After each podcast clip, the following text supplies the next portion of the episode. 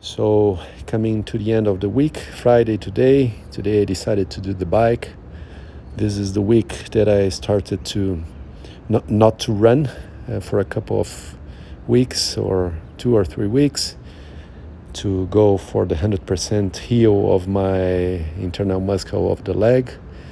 And um, uh, on Wednesday, then I, I did the, the indoor bike training, the regular one. Yesterday, I went swimming, and today, the same bike training.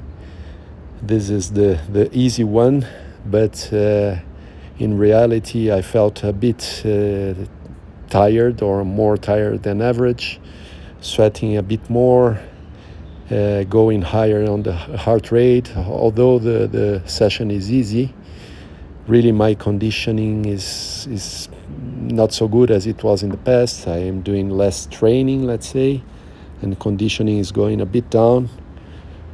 But it's nice at the end anyway. So the sweat, uh, doing it uh, 100% and keeping the consistency uh, that's great. So maybe I'm not super fit, but uh, it's nice to do the training anyway. Nice the feeling when it gets to the end.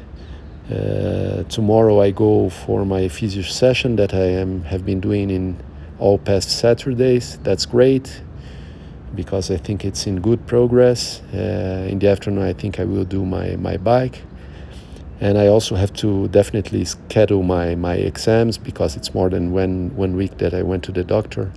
So I will stop a bit for a while today to schedule my exams, at least part of them for the weekend. And let's see. But great. Uh, good to keep the training sessions and going for the weekend for Saturday and Sunday.